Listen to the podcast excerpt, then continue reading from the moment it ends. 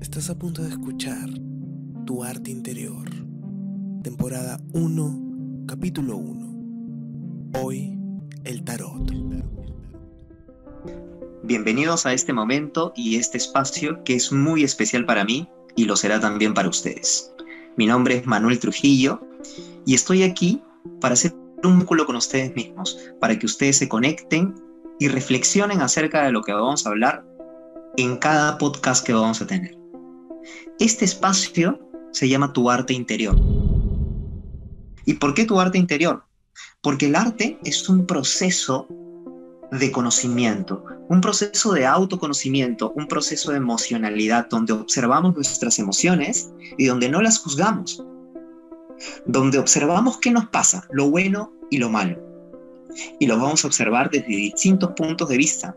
Vamos a tener semana a semana un invitado que va a compartir su experiencia, desde sus vivencias, desde su profesionalismo, desde algo que lo transformó y que llegó a ser la persona que es hoy en día. Esa experiencia lo que espero es que te sirva a ti para que puedas también transformarte. O quizá para que en algún momento en el que te encuentres, o quizá en este momento en el que te encuentres pasando por una situación difícil, pueda ayudarte a procesar mejor esa situación y a que la veas de distinta manera, Vamos a tocar temas metafísicos y científicos, de astrología, de psicología, de ayuda. Y lo que queremos puntualmente es eso. Llegar a ti, que te conectes contigo mismo, que te conectes tanto como tus sombras como con tus luces. Y ese camino ya va a ser importante para nosotros. Estamos aquí para que no te sientas tan solo, para que sientas que también no estás pasando solo por este camino, que hay otras personas que te acompañan, que quizá no las conozcas, pero que están allí porque todos somos energía.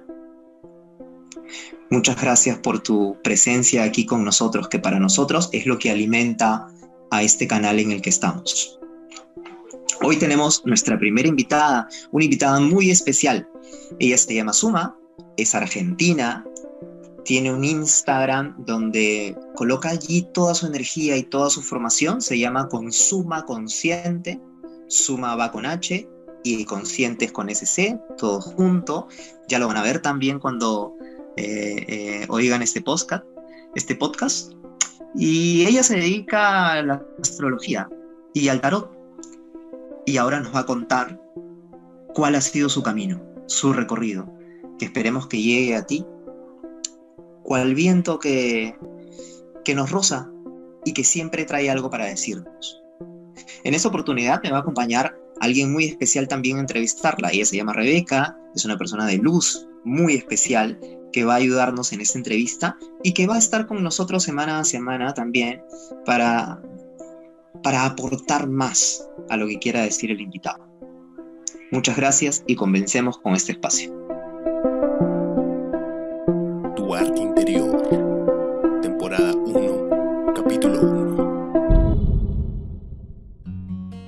Bueno, le vamos a dar ahora la bienvenida a nuestra querida amiga Suma. Ella es astróloga y taróloga.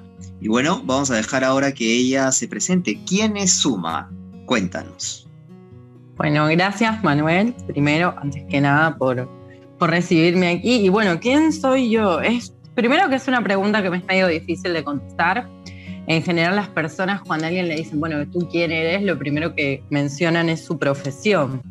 Y yo siempre fui una persona de múltiples intereses. Soy, me puedo definir a mí misma como un ser curioso. Em, y si lo voy a hacer como cortito, diría que soy artista y mística popular. me dedico al tarot, a las terapias de sanación a través de la astrología, la hipnosis y a la vez escribo poesía, he publicado un libro, he viajado por muchos lugares. Em, He hecho contenido para, para redes, materiales de, videos, en fin, he dirigido cortos, he hecho un montón de cosas. Así que me podría definir a mí misma como una humana de 32 años de edad, nacida en Argentina, en Buenos Aires, curiosa, de múltiples intereses y que le gusta compartir información y establecer como em, un puente entre las personas y su interior. Hola Suma, ¿qué tal? Eh, es increíble tenerte aquí en este espacio, qué interesante lo que nos cuentas, un poco este, esta definición de artista popular y mística, ¿no? Pero eso me genera mucha curiosidad. Cuéntame, ¿siempre eh, estuviste en este camino? ¿Te formaste de alguna manera? Eh, en, esta, en esta profesión o estudiaste algo previamente? Cuéntanos un poco de eso. Como no, para mí un placer también estar aquí acompañada por ustedes. Y bueno, en realidad yo a mis... Em, si me remonto a mi niñez, creo que ahí es donde tuve mi, mi, creo que es donde todas las personas tenemos nuestra mayor formación. En mi caso, como hija y nieta de una familia eh, de herencia italiana, teníamos comidas muy grandes donde siempre había, estaban las tías de mi mamá disfrazadas con pelucas o con cosas. Así que el teatro y la parte artística siempre estuvo desde muy chica. Eh, la creatividad, también los libros, el imaginar mundos nuevos. O sea, eso estuvo siempre desde chica, es como parte de mi formación inicial y básica familiar. Lo de la astrología, el tarot, todo esto empezó, empezó después, en realidad. Em, yo em, me formé como antropóloga en la Universidad de Buenos Aires, durante casi siete años estuve dentro de la universidad, trabajaba y estudiaba. En ese momento mi ideal o lo que quería hacer en realidad era ser antropóloga forense. A esto imaginemos que tenía unos 20 eh, años, 18, 19 años. Entonces quería ser antropóloga forense y bueno, ahí me iba formando en realidad en equipos de, arqueología, limpiando cadáveres, limpiando restos óseos humanos del Holoceno temprano de hace como 800 años. Eh, y bueno, eso me recibí de técnica radióloga, también me interesaba, siempre me interesó la, la biología, el cuerpo humano, cómo funcionamos. Y esa es como mi educación formal como que ahí empezó, digamos, eh, desde la universidad y, este, este título terciario. Pero después me he valido de todo lo que es mi formación, eh, digamos, extra académica o por fuera de la academia, eh, que eso ha llegado con los viajes y con la experiencia, la experiencia a través de poner el cuerpo en diferentes lugares y situaciones. Yo tuve un viaje muy grande para mí, que fue entre el en el 2013, en realidad, pero que lo empecé a pensar como en el 2012. Y en este viaje, o sea, en ese momento era fin del mundo, Apocalipsis 2012, y bueno, elegí irme a México. Eh, y en este viaje en México es que descubrí todo un mundo nuevo, conocí el tarot, la astrología, si bien siempre había estado en, en mi imaginario, no era algo a lo que me dedicara exclusivamente. Y bueno, y ahí en México tuve la, suerte de conocer a un chamán por primera vez en mi vida, de conocer lo que era el peyote, que se me abrieran las puertas de la percepción, como diría Aldous Huxley. Y, mm, y bueno, y, ahí empezó todo este camino de esta otra suma, que no era la suma racional, que pensaba que todo esto era magia o pensamiento primitivo, eh, y bueno, mis intereses han ido, han ido cambiando un montón. Me formé como reikista también, eh, como numeróloga. Eh, también me he formado en terapia de regresión a vidas pasadas, en lo que es hipnosis ericksoniana, en biodescodificación. Y bueno, creo que de todas estas cosas, quien, quien ha sido la, como la mayor herramienta o mi aliado así fiel es el tarot yo creo que bueno, que de ahí es donde se empezó a abrir toda esta, toda esta cosa así mágica, ¿no? Soy Diksha Giver, también me olvido de mi formación de Diksha Giver siempre. Eh, para, es una energía, Diksha es una energía que se transmite, es una energía de amor que se transmite a partir de la imposición de manos, muy parecido al Reiki. Eh, y bueno, pero sin dudas, digamos, lo que me abrió a todo este mundo fue el tarot. Bien, Suma, entonces nos cuentas que eres un ser multidimensional, has descubierto en tu camino, en este camino que has abierto, has descubierto diferentes cosas y sobre todo has descubierto el camino del tarot. ¿En qué momento dirías tú que el tarot te transforma la vida y cuál es y qué es la definición del tarot para ti hoy en día, ahora? Bien, bueno, puedo decir exactamente cuándo fue el momento en que me acerqué al tarot, que fue conociendo un chico en el medio de la montaña, pero la verdad el momento en el que el tarot me transformó fue a partir de, adquirir mi propio mazo y yo en ese momento vivía en México y em, había viajado de Playa del Carmen, donde yo vivía, hasta el DF. Ahí había ido a una librería, había comprado mi mazo de tarot ahí. Eh, y estaba haciendo un seminario en ese momento de biodescodificación. Entonces yo adquirí mi mazo, había hecho este seminario y cuando volví a Playa del Carmen me creía que era la terapeuta. O sea, recién me iniciaba en este camino, había hecho un curso y había comprado un mazo de tarot que no había abierto en mi vida, pero me creía ya que sabía todo. Y, y cuando es que el tarot me empieza a transformar, una noche salgo en esto de creerme las que sé todas y me quiebro un pie. Eh, me volví a mi casa eh, y estuve un mes con ese pie quebrado, encerrada en una habitación que para colmo en una habitación color rojo, como que no podías estar tranquila en ese lugar. Y ahí fue donde empecé, donde empecé a investigar realmente el tarot, a, a estudiar con los libros, a ver qué era lo que me estaba pasando a mí, a realmente biodescodificarme a mí antes de hacerlo con otra persona. Entonces creo que el tarot me, me fue transformado, como que en ese momento puedo decir muy puntualmente que me transformó, em, que me ayudó y me complementó para verme de otras maneras que hasta ese momento no me, no me había visto y para entenderme desde otras perspectivas. Después, hace siete años que es mi compañero, así que me voy transformando todo el tiempo. Me, me transformo a la hora de dar clases de tarot porque Em, digamos, para mí es, es, bien loco también esto, cómo me he convertido en profesora con, con el tarot. Entonces eso es un desafío para mí, me ha transformado desde ese lugar, no solo aprender, sino también transmitir esa enseñanza. Con otra cosa que me ha transformado es en esta capacidad que me da de verme en las consultas con las problemáticas de las personas y poder empatizar y poder digamos, utilizar esa herramienta para el bien mm, y para generar bienestar en las personas que por ahí están ante una situación conflictiva o no saben eh, qué camino tomar, qué decisiones tomar. Y en cuanto a cómo definiría el tarot, bueno, por un lado te puedo dar una definición muy formal de lo que es el tarot, que es una baraja que tiene 78 cartas con 22 arcanos mayores 20, 40 eh, cartas de arcanos menores y 16 cartas de, de figuras. Eso es como una definición formal, ¿no? De qué es el tarot. Pero para mí, ¿qué es el tarot? Es un aliado, es un objeto que me permite reflejarme en, en símbolos y es un aliado para interpretarme, tanto a mí como a otras personas. En, em, en ese caso me considero un intérprete. El código es el tarot que tiene, es como aprender un, es un lenguaje.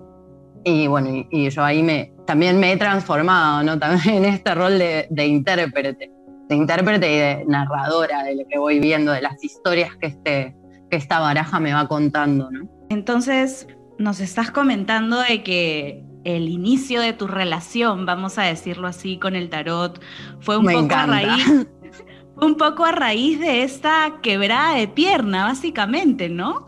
Desde que te quebraste la pierna y bueno, ahí tuviste un encuentro un poco más íntimo en este cuarto rojo que mencionas, ¿no? Qué interesante. Y, me parece súper importante esta definición formal que das del tarot, de que finalmente es una baraja de cartas, pero es mucho más que eso, ¿no? Es un código, es un, es un lenguaje que tú has aprendido. Sin embargo, eh, de repente vas a coincidir conmigo, ¿no? Actualmente el tarot no se usa siempre con esos fines, ¿no? A veces es como que sumamente a lo gitano, ¿no? A lo predictivo. ¿Cuál es tu, tu posición al respecto? Bueno, qué bueno que lo señalas. Me ha pasado, yo en, un momento también he trabajado en, la calle como artista callejera y como tarotista callejera, y me ha pasado que muchas personas, sobre todo cristianas, se han acercado a mí creyendo que lo que estaba haciendo era eh, transmitir un mensaje del demonio. Eh, y es bien interesante esto porque me ha pasado que personas se, se han sentado al lado mío, me han hablado de la Biblia, eh, hemos charlado, yo les cuento que todas mis sesiones de tarot están intencionadas desde la luz, la verdad y el amor. Y que toda herramienta depende de cómo el humano la utilice, no tiene que ver solo la, herramienta si es buena o mala de, Dios o del diablo, sino cómo les humanes la utilizamos. eso por un lado. Y con respecto a cómo ¿qué uso le doy? Yo lo, yo lo enfoco desde un punto totalmente terapéutico, desde una mirada psicológica también, desde la psicoterapia. Me parece muy, eh, muy, muy bueno el libro este de los arquetipos de, Jung y el tarot. Eh, para las personas que quizás estén interesadas, esto puede ser un buen dato. Y abordar la baraja desde este lugar de de no predictivo, sino de espejo, buscando integrar lo que hay afuera más que juzgarlo o determinarlo, porque cuando una persona viene a la consulta con, el tarólogo o la taróloga, la persona está en un estado de vulnerabilidad. Las personas a mí me cuentan cosas que quizás no le han contado a otra persona mismo dentro de su familia. Entonces hay, hay una responsabilidad muy grande con respecto a lo que una está interpretando para la otra persona. Porque imagina que tú me dices, ay, yo quiero saber cuándo voy a encontrar al hombre de mi vida. Bueno, ya eso de por sí es una creencia, ¿no? De que hay un hombre que va a ser el hombre de tu vida. Pero más allá de eso, imagina que yo digo, ya, te tiré las cartas y te digo, Rebeca, el 13 de diciembre conoces al hombre de tu vida tú el 13 de diciembre vas a estar viendo a cualquier tipo que se te aparezca porque la tarotista te dijo que el 13 de diciembre ibas a conocer al amor de tu vida. Claro, ya lo apunté, es más. Claro, a las 3.44, ¿eh? para ser más precisa. No, pero entonces tú ese día te sugestionas, ya estás buscando ahí dónde va a estar ese tipo, y quizás incluso lo encuentres, porque el poder de la sugestión es súper fuerte. De ahí a que sea el hombre de tu vida, bueno, no, no sabemos. Pero digo, eh, no tengo la certeza real de que eso va a ser así. Hay cosas que con el tiempo yo soy muy escéptica, incluso de las propias herramientas que utilizo. He tenido que aprender a fuerza eh, que hay un destino. Cada vez me convenzo más de que tenemos libre albedrío, pero hay un caminito que está más o menos marcado. Eh, y en ese caso sí, el tarot te puede ser una herramienta, pero también te puede ser un gran eh, aturdidor. O sea, si, si uno está preguntando desde su neurosis y de su necesidad de tener certezas, es posible que se equivoque muchísimo recurriendo al tarot. El tarot no es para alimentar la ansiedad o no es para, para preguntar por cosas que te quiten poder, como no sé, quiero saber si mi ex sale con mi mejor amiga o si está viendo a alguien. O sea, ese tipo de preguntas, que son las que en general se suele responder más al modo gitano y donde hay incluso personas que te terminan ofreciendo un amarre y ese tipo de cosas, eh, eso para mí no es ético. O sea, me parece muy importante que los tarólogos, les tarólogues, tengamos una ética a la hora de abordar estas cosas porque es muy importante la confianza que las personas nos están dando sobre sus decisiones, sobre su vida, nos están abriendo un montón. Entonces, bueno, me fui un poquito por las ramas breves, pero me parece como muy interesante esto y aclarar ¿no? que, que son herramientas, todo depende de, cada quien cómo las utiliza. Bien, Suma, qué interesante has dicho que puede funcionar también el tarot como herramienta aturdidora, puede también eh, sugestionar mucho a la persona que, que va y consulta como no debe ser el tarot, como no debe ser consultado o como no debe ser manejado en todo caso. Y en todo caso, yo te preguntaría que, cómo sí debe ser manejado, cómo, cómo debería ser una buena lectura de tarot para guiar a alguien en el camino correcto y no se llene justo de esas angustias de las que hablas. Tu arte interior, temporada 1, capítulo 1. Muy bien. Bueno, en primer lugar, em, yo creo que en la persona que va a hacer una consulta tiene que informarse sobre quién es el intérprete y cuál es el punto de vista que va a tener para abordar su problemática. Eso por un lado. Después me parece súper importante que la persona que vaya a hacer una consulta de tarot sepa cuál es la pregunta que quiere hacer y que esta pregunta siempre esté orientada a su evolución personal, a su crecimiento y que esté hecha con respecto a sí misma y no para terceros. Esto quiere decir preguntar, por ejemplo, no sé, si tengo una situación, quiero dejar mi trabajo y emprender algo nuevo y no estoy segura porque toda la vida me dijeron que no, que tengo que seguir el camino de estar 40 años en un trabajo. Para las personas, hay mucha, esto, es un caso que me viene muy seguido con las personas que hoy en día deciden emprender, por ejemplo. Eh, entonces, esta es una buena manera de encarar una pregunta al tarot, ¿no? Ver, bueno, cuáles son, por ejemplo, las trabas que tengo a la hora de emprender algo por mi propio camino. con el tarot vemos cuáles son esas energías que pueden estar bloqueándote, cuáles son las energías a las que dentro tuyo, qué, tipo de energía disponible tienes que utilizar para, para poder atravesar esa situación y conseguir lo que tú deseas. Eso, bueno, pues hasta ahí vamos. Y después, creo que eso es muy importante para hacer una buena consulta de tarot que la persona sepa quién es eh, la persona que va a interpretar, o sea, que el consultante sepa quién es la persona que, va a interpretar, que la pregunta sea siempre para, para el bien de uno mismo o de una misma y para la evolución.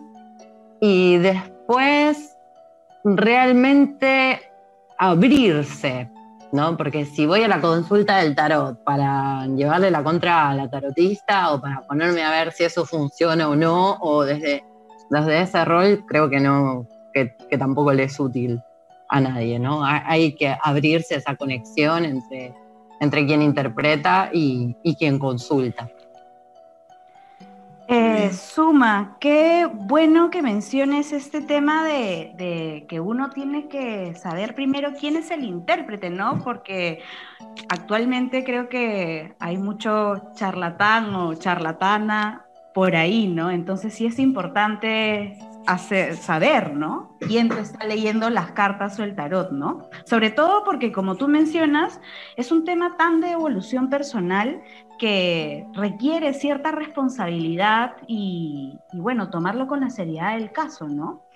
Y ahora lo que se, lo que se me viene a la mente preguntarte es, eh, mencionas el tema de las energías disponibles que el tarot te muestra, ¿no? Y eso me lleva a una duda. Em, todos los tarots son igual, hay diferentes barajas, mazos, porque yo he visto un montón de cartas con diferentes diseños y tal. ¿Me puedes explicar un poco cómo funciona? Claro, mira, podemos diferenciar primero eh, los oráculos. Los oráculos son muchos de diferentes tipos y funcionan para la adivinación, funcionan justamente para buscar este tipo de, consejos, de guías, para encontrar respuestas. Dentro de los oráculos, que podemos tener un montón, no sé, existe el oráculo de ángeles, por ejemplo. Yo tengo uno que utilizo un montón, que es el brujulario, que me encanta. Y por eso es un oráculo. Son cartas que tienen mensajes o palabras y sirven para estos fines de interpretación, pero no tienen la estructura que mencionaba antes de estas 78 cartas que tiene el tarot. Dentro de lo que son barajas de tarot, con esta estructura de 78 cartas, podemos encontrar un montón. De hecho, hay em, barajas de tarot de todo.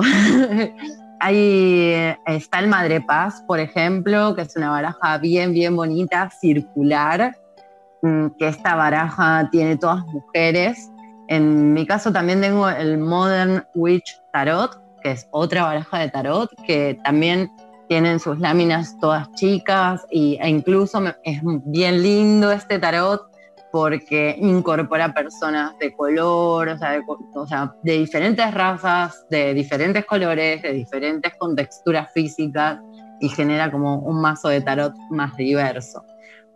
Si nos queremos poner así bien específicas, y queremos como ir viendo las escuelas que hay dentro de los mazos de tarot, podemos remontarnos a la más tradicional, que es la baraja del tarot marsellés, o sea, el tarot de Marsella, que es muy, muy conocido y es muy parecido a los dibujos de las barajas españolas.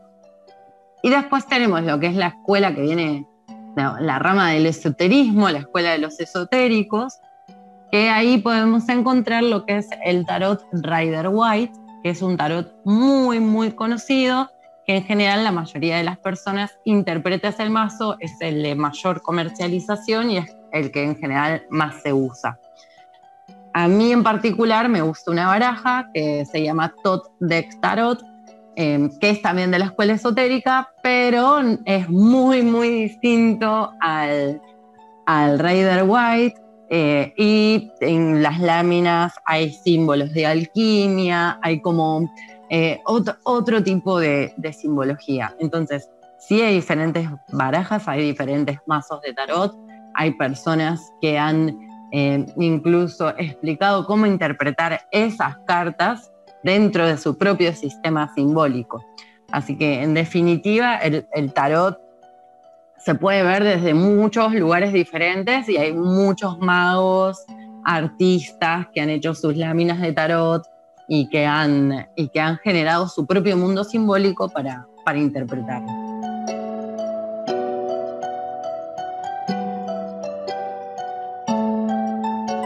Estamos con Suma esta noche que nos está contando, Suma es un ser multidimensional, estamos hablando específicamente del tarot y de los beneficios y cómo se debe llevar bien el tarot. Nos estaba contando ella también que hay diferentes tarot, eh, hay diferentes simbologías dentro del tarot y también diferentes interpretaciones dentro de esas simbologías y que si está bien empleado y bien usado como, como debe ser el tarot, puede ser una gran herramienta para el conocimiento humano. ¿Cierto, Rebeca? Sí, realmente me asombra todo lo que implica el tarot y todo lo que desconocemos de él, ¿no? Sobre todo la parte en cómo está vinculado con el autoconocimiento y transformación personal. Más bien ahí le quería hacer algunas consultas a Suma sobre el tema, ¿no? Ella, si bien en la primera parte mencionó que habían habido muchas herramientas o muchas experiencias dentro de su transformación personal, em, indicó que definitivamente el tarot fue como una de sus herramientas principales o con la que más tuvo afinidad, ¿no? Entonces, yo quisiera saber, em, Suma, ¿qué piensas respecto a, las distintas herramientas que, existen, ¿no? Y cómo uno va escogiendo. Es como que yo te digo, bueno, em, ya, yo quiero desarrollar tal tema, el tarot me sirve para esto. ¿Hay una forma de saberlo? ¿Cómo crees que sea eso? Bien, eh, bueno, son varias preguntas en realidad. Voy, a intentar responder todas. Em, con respecto a las herramientas, hoy en día, por suerte, hay un gran eh, crecimiento de lo que es toda la industria del desarrollo personal, todo lo que son las terapias holísticas, Em, lo que es la, sanación alternativa. Me parece que todo eso está tomando cada vez más importancia y, desde ahí valoro y valido muchísimas de las herramientas que tenemos hoy en día. Eh, a mí todas me han sido muy útiles en diferentes medidas. Creo que también tiene que ver con qué resuena más cada quien. Em, por ejemplo, en mi caso también he hecho mi iniciación para, para leer eh, registros akáshicos. Por ejemplo, las personas que estén en el área de terapias me van a entender de lo que estoy hablando. Eh, pero si no, bueno, después googleen, hay registros akáshicos. Eh, yo me inicié en eso en un momento, pero la verdad no, no, no me sentí en eso y, por ejemplo, conecté mucho más con lo que es la hipnosis y la terapia de regresión, donde siento que eh, los consultantes viven otra experiencia, ¿no? Entonces, cada, cada persona resuena con un tipo de terapia diferente, tanto como terapeuta como, como, como, como consultante. Em, entonces, ¿qué pienso de ellas? Bueno, que hay muchas que son diversas, que son muy útiles y que tienen que ver, por ahí una te sirve en un momento de tu vida otra te sirve más en otro. Para mí está buenísimo cuando complementamos. En mi caso, el tarot lo complemento con los tránsitos astrológicos, con meditación. Entonces, hoy, por ejemplo, me, hicieron una terapia con, con cuencos tibetanos y estuvo alucinante. Entonces, me parece que tiene que ver con esto, con qué necesitas en determinado momento y cuál es de todas las diversas herramientas que hay, la que en ese momento te resuena más y sientes que te puede ayudar mejor. Después, ay, recuérdame cuáles eran las otras preguntas, porque eran varias, era una. No, perfecto, Suma. De hecho, tu explicación fue súper clara. Mejor, qué bueno, me alegra porque estaba ahí dudosa, pero qué bueno, qué bueno que logré responder todo. Suma, muchísimas gracias. Hemos aprendido mucho ahora de tarot, hemos desmitificado varias cosas que teníamos seguramente el público y a quien le llegue esta información dentro de sí, eh, para que sea todo mucho más claro. Te agradecemos el tiempo y que, que, nos has confiado y que has estado con nosotros y por el fluir de esta energía y el compartir de esta información tan valiosa sobre tu recorrido, sobre el ser muy multidimensional que eres y sobre ¿Qué, aplicas ahora? ¿Qué haces ahora? ¿no? Entonces eso es bien importante para, para nosotros. Eh, Rebeca, ¿alguna? Suma tiene una, una, sorpresa ya casi para finalizar el programa. Tiene una sorpresa. Rebeca, ¿alguna cosa más? Sí, en verdad a mí me ha encantado, la verdad, Suma, tenerte en este espacio. Ha sido increíble conocer de tu viaje, como dice Manuel. Sobre todo que tu viaje haya implicado también varios viajes, ¿no? En tus experiencias está muy presente el tema de, conocer otros lugares, otras experiencias. En verdad, el tema del tarot me, me ha dejado totalmente embelesada. Así que yo también, por ahí que, ¿cómo haría si quisiera una consulta? Bueno, qué bueno que lo preguntes. Em, en tu caso, obviamente, tienes, un, descuento en el abono. Em, pero las personas que quieran, que quieran reservar una cita, que quieran consultar el tarot o que quieran hacer una consulta astrológica, también una terapia de regresión, pueden contactarse conmigo a través de mi Instagram, que es Consuma Consciente. Suma, mi nombre es con H final Así que cuando pongas consuma, acuérdate de poner la H después la y consciente todo junto. Así que consuma consciente en Instagram. Y también me pueden encontrar en Facebook como Ayadi Terapias, que esa es mi anterior página. Pero la verdad les recomiendo que vayan directamente al Instagram, ahí van a encontrar un montón de información y es el canal donde en general respondo más rápido. Muy bien, muy bien, muy bien. Suma, hay que, hay que esto, también acotar que conscientes con SC, ¿verdad? Mucha, gente lo puede escribir Exactamente. Conscientes con SC. Bien, Suma ha sido nuestra. Y lo van a encontrar acá en la, en la. Perdón, Manu, te, te interrumpí, perdón. Pero lo van a encontrar también en la descripción, así que quienes quieran pueden fijarse ahí y ahí directamente entran en el Instagram. Muy bien, y Suma ha sido nuestra primera invitada, con lo cual estoy tremendamente agradecido. Es una persona de corazón y con una energía muy, con una vibra muy linda. Ha sido nuestra primera invitada en esta serie de podcast que vamos a tener. Y Suma, ¿cuál es la sorpresa que tenemos para finalizar?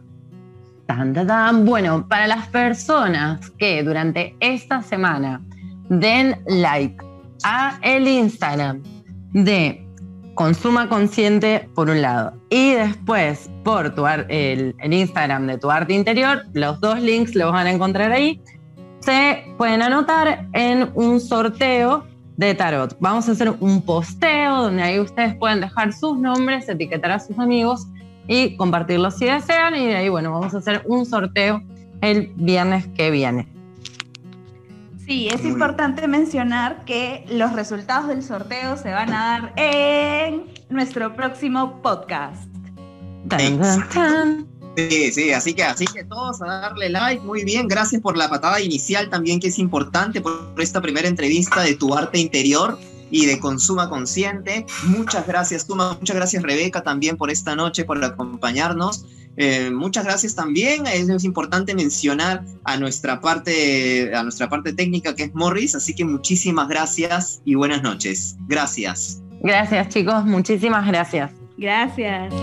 Tu arte interior. Escucha todo nuestro podcast a través de nuestras cuentas oficiales Facebook, Instagram,